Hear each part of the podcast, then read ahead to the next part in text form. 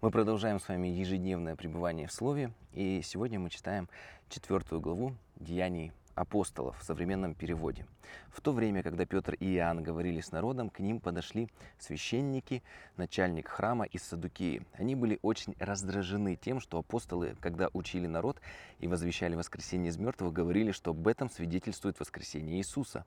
Но из тех, кто слушал весть, многие говорили, что и многие поверили, и число братьев возросло до пяти тысяч. А здесь говорится о садукеях. И интересный момент, что это направление в такой иудейской вере, оно отличалось тем, что его представители не верили в воскресение мертвых. То есть человек один раз живет, умирает, и на этом э, все заканчивается. А для чего вообще заповеди, там, храм, религия, все прочее, молитвы? Ну, как бы заповеди нужно исполнять для того, чтобы ну, в этой земной жизни тоже как-то более-менее удачно пожить.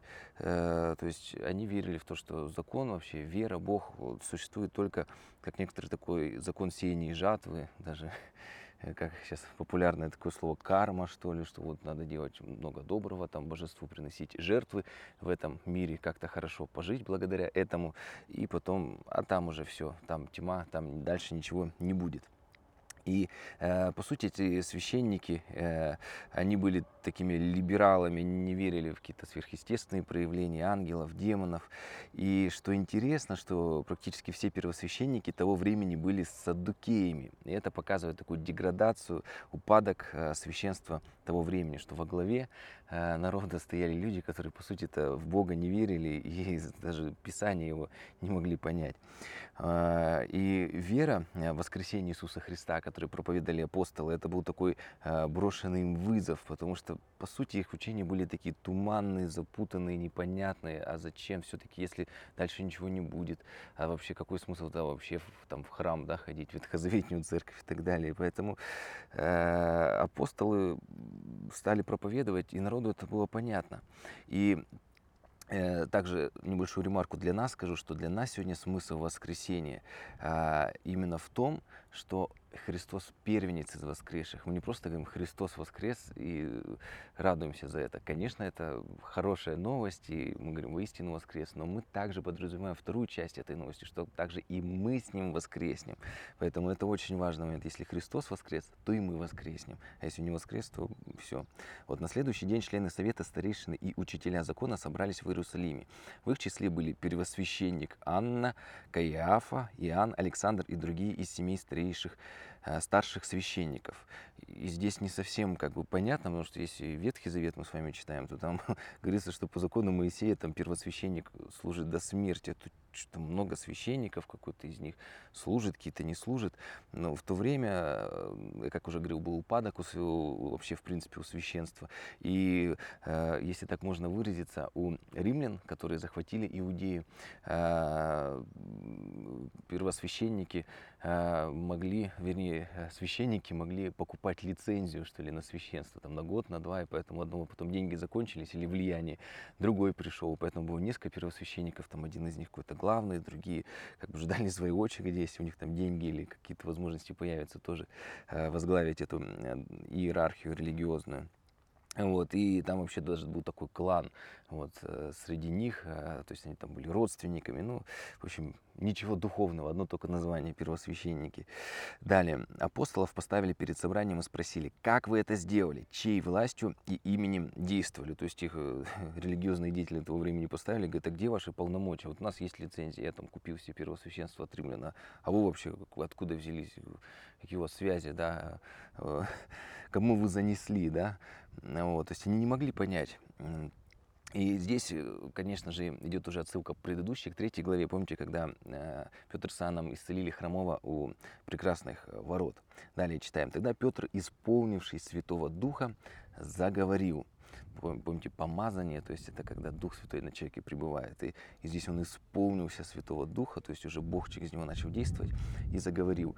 Правители народа и старейшин, раз сегодня нас подвергает допросу по поводу доброго дела, что сделано для больного и того, как он был исцелен, тогда будет известно вам и всему народу Израиля. Человек этот стоит сейчас перед вами здоровым благодаря имени Иисуса Назарянина, помазанника, которого вы распяли. Но Бог воскресил его из мертвых. Он камень, отвергнут воткнутый вами, строителями, ставший краеугольным камнем. В синдальном переводе мы часто там слышали зиздящими, да, а здесь написано строителями, да, вот в современном переводе. И начнем с того, что если они говорят, что именем Иисуса Христа он исцелен, значит Иисус не мертв, но жив. То есть он продолжает э, свое действие. Иисус живой, и сегодня его сила точно так же действует, как и 2000 лет назад, как во времена апостолов. Э, вот. И вот эти вот строители, зиздущие, да, это первосвященники, священники того времени, они строили вот эту вот э, веру, можно сказать. Они как были Э, путеводителями в вере у народа. И они, как строители, э, должны как бы при строительстве использовать самую главную часть. Это краеугольный камень. То есть, по сути, ну, грубо говоря, фундамент, на котором стоял дом. Но они отвергли этот краеугольный камень и выбросили его. И он говорит, вы строители вот этого вот дома, да, Царства Небесного, куда вы людей приглашаете, проповедуете о Боге, но вы самое важное взяли и выбросили из веры, вы не приняли, вы не приняли это. Но, как мы уже говорили, они уже были слишком далеко от Бога, э, вот, там же коррупция была, то есть ничего духовного, э, вот. А по сути, Бог-то их и призвал на служение только ради этого, чтобы указать на Христа, что это Он, они ожидали Христа и должны были народу указать. И сказать, вот пришло время, следуйте за Ним, но им уже было совершенно не до этого. Они уже, как помните, в притче сеятели, вот что у них уже как бы заботы века сего, то есть уже они уже вообще в каких-то политических интригах были, вообще им не до Христа, не до веры. Далее читаем. «Ни в ком другом нет спасения, и нет другого имени под небесами, которым мы можем спастись». Вот заканчивают свои слова апостолы.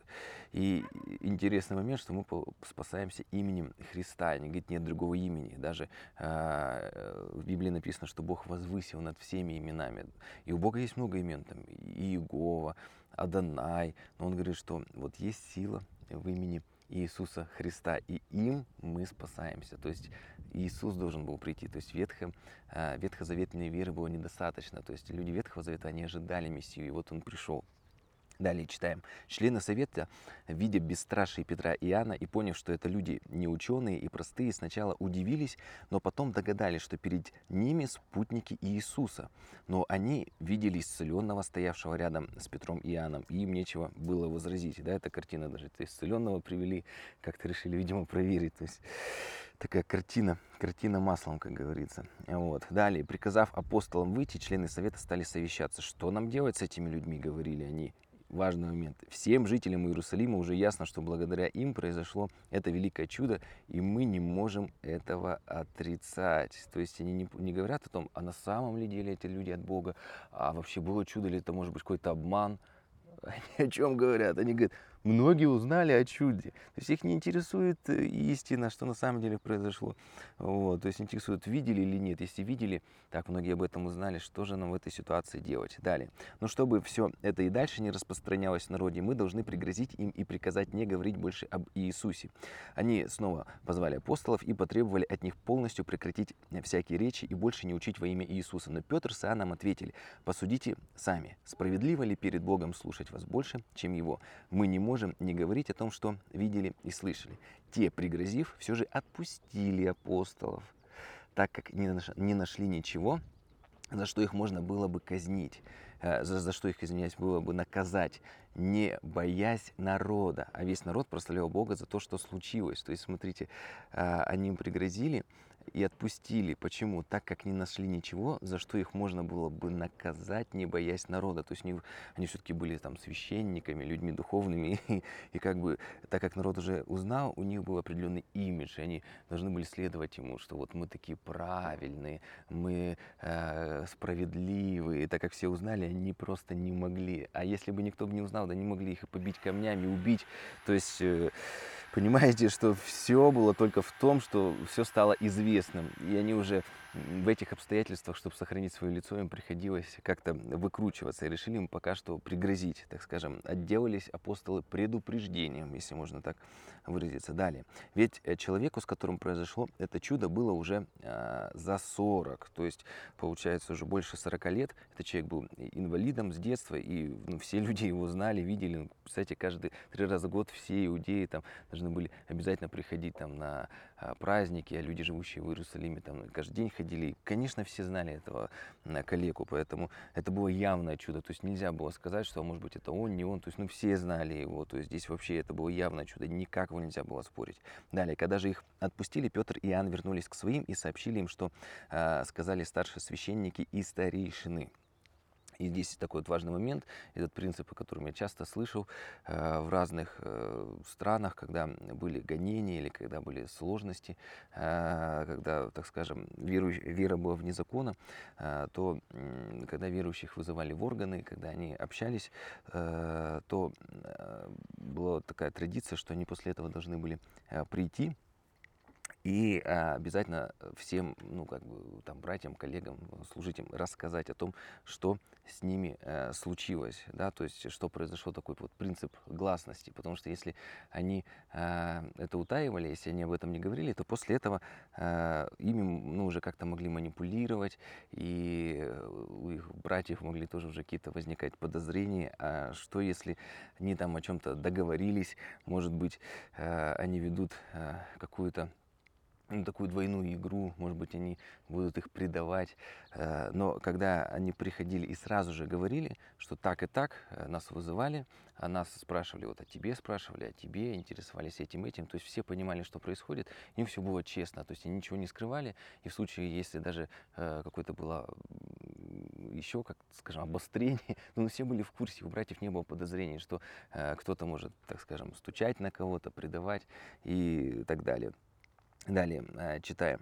Услышав их рассказ, они все э, вместе громким голосом возвали к Богу. «Владыка, Ты создал небо, землю, море и все, что в них. Ты сказал через Святого Духа устами Твоего служителя, нашего отца Давида. Почему народы бушуют? Почему э, повторяют пустое? Собрались цари земные, властители вступили в сговор против Господа и помазанника. И ведь действительно против святого служителя Твоего Иисуса, которого Ты помазал, заключил в этом городе союз Ирод и Понтий Пилат и с язычниками, и народом Израиля, чтобы исполнить то, что предначертали э, твое могущество и воля.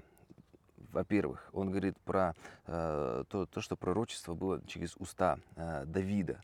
И э, ты сказал через Святого Духа устами твоего служителя Давида. Э, помните, Давид-то был ну, не самый совершенный человек, он был грешный. Начну да, вот с этого. И здесь говорится, что не просто Давид был умный, мудрый, а что Дух Святой, Давид был помазанником, он, потому что на нем Дух Святой был, был помазан, и Дух Святой через него говорил. А, то есть э, не потому, что Давид был какой-то там сверхъестественный человек, Бог его избрал. А, и еще раз скажу, что Давид был еще тем грешником, но Бог через него говорил, потому что э, Давид, даже если согрешал, он раскаивался и он менялся. Поэтому это очень важный такой момент покаяния, вот, вот состояние нашего сердца на протяжении всей жизни. Даже если мы ошибаемся, падаем, праведник падает, но встает и меняется. Вот. И далее здесь говорится э, о том, что через Давида, что все восстали да, э, на твоего служителя Иисуса Христа. И на самом деле и руководители Иудеи, Ирод, и представители Рима, Пилат, да, самая могущественная империя на то время. То есть они объединились, и руками язычников, римлян, Иисус был э, распят. И даже помните, как было написано, что даже Ирод и Пилат, они были в таком э, противоборстве, потому что римляне, они же были оккупанты, да, по сути, как такая вот фашистская Германия, да, в какой-нибудь там, например, стране. Вот, и, и по сути, они должны были находиться во вражде. Но из-за того, что они э, объединились, они даже стали друзьями. То есть эти, э, Рим и Иудея против э, Иисуса, против Иисуса Христа. Далее читаем. «И теперь, о Господь, услышав их угрозы, даруй твоим слугам безбоязненно возвещать Твое Слово, Даруй твоим слугам безбоязненно возвещать Твое Слово, их молитва. Протяни исцеляющую руку Твою, и пусть совершаются дивные знаки и чудеса именем святого служителя Твоего Иисуса. После их молитвы дом, в котором они собрались, стрясся, сотрясся, и все исполнили Святого Духа и стали безбоязненно возвещать Слово Бога. И здесь вот мы видим, что апостолы, они, что интересно, они там не просят защиты от первосвященников, не просят каких-то благ, там, финансов для, на миссию, да. А что они делают? Они с дерзновением просят возвещать Слово. Я когда это читаю, вот сегодня вместе с вами, я думаю, Господи, мы же постоянно о чем только не молимся, да, о финансах, о миссии, о каких-то, там, может быть, технике, зданиях. Они что делали? Они просто говорят, Господи, помоги нам с дерзновением возвещать Слово. Остальное, как Бог даст, такая вот, по сути, как детская наивность. Остальное, как говорят там папа нам, родители нам даст. Они говорят, да, наш Отец Небесный нам все остальное даст. Главное с дерзновением вот проповедовать. Вот, то есть дай со всей смелостью говорить э, слово. И остальное все, остальное все приложится. И а часто ли вообще мы об этом молимся с вами? И я думаю, что, может быть, сегодня и не хватает такой дерзновенной проповеди, дерзновенного провозглашения э, Божьих истин, потому что э, люди заняты, даже верующие другими делами. Ну, понятно, что их очень много, э, вот, практических вещей, но все-таки просите и дано будет вам. Нам нужно молиться и просить о дерзновенной проповеди. И мы этого не имеем, потому что и не просим. Он пошел, Петр, без всяких проекторов, экранов, конференций, суперслужителей, какой-то рыбак, и три тысячи человек покаялось, пять тысяч, потому что они молились об этом, и Дух Святой, Он нас э, действовал через него, то есть через помазание. Вот, я думаю, главный акцент, э, который сегодня я хотел бы поставить э, в, в этой главе. Э, также здесь написано про то, что место поколебалось. Это параллель э, с горой Синай, что когда Господь приходил, сходил на гору, то гора вся тряслась, то там, место колебалось, да, когда Господь особенным образом сходил. И мы это здесь видим, что когда дом поколебался, то они исполнились Духом Святым. Э, вот, то есть и далее, и все верующие исполнились Духом Святым. Они уже были запечатлены Духом Святым, на них было помазание. То есть Господь пришел не особенно, то есть еще больше, как сказать, из веры в веры, славы в славу то есть они были преисполнены. Э, они помолились, Бог пришел, они преисполнились Богом, э, преисполнились Духом Святым.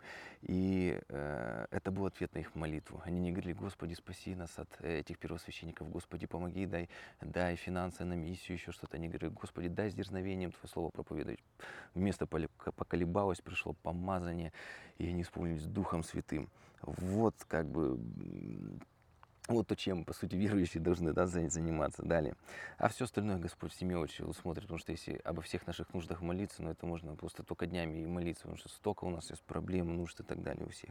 И последний отрывок с вами прочитаем. «И всего, у всего множества поверивших было одно сердце и одна душа. Ни один человек не называл своим ничего из того, что ему принадлежало. Все у них было общее, с великой силой а, свидетельствовали свидетельствовали они о воскресении Господа. Почему? Потому что они об этом просили, поэтому и свидетельствовали силой. И Бог щедро одарял их всей своей милостью. То есть они проповедовали, а Бог их благословлял. Не было среди них ни одного нуждающегося, у кого э, были земли или дома, те продавали их, и вырученные деньги приносили и вручали апостолам. А затем деньги распределялись среди тех, кто нуждался. Был, к примеру, один левит родом с Кипра по имени Иосиф. Апостолы прозвали его Варнавой, что переводится как «утешающий». У него было поле, он продал его, а деньги принес и вручил апостолам. И вот этот вот э, такой образ первой церкви, когда все продавали, все имели, все общее, он немножко похож на коммунизм. Но видите, когда люди пытаются повторить какие-то духовные вещи, у них не получается меняется, потому что принцип такой социализма, коммунизма, да, который мы видим, когда приходят люди, они у всех все забирают и распределяют. И потом получается, ну, вы сами знаете историю, все как получается. А здесь по-другому. То есть э, у кого было желание, у кого было на сердце, они э, приносили, они жертвовали, они отдавали. То есть не приходили, они не говорили, все плохие, мы сейчас всех все заберем и справедливо распределим. Но они приносили, отдавали свое, жертвовали. Поэтому э, Иисус говорит, блажение давать, нежели чем брать. Поэтому если у тебя есть на сердце, отдавай. Но не надо никому завидовать и говорить, ой, того много, почему там не благословляет, не делится и так далее. Поэтому этот библейский принцип есть на сердце, жертвуй. Вот. Э, и это конечно, такая, то, что Лука у нас описывает, евангелист Лука, это такая картина в общем, что все, как бы он говорит, но были некоторые исключения. Об этом мы с вами уже завтра будем читать историю, когда э, что-то пошло не так у некоторых верующих. Но до завтра и также, наверное, хочу вас побудить, э, чтобы сегодня также у вас было время молитвы, благословений.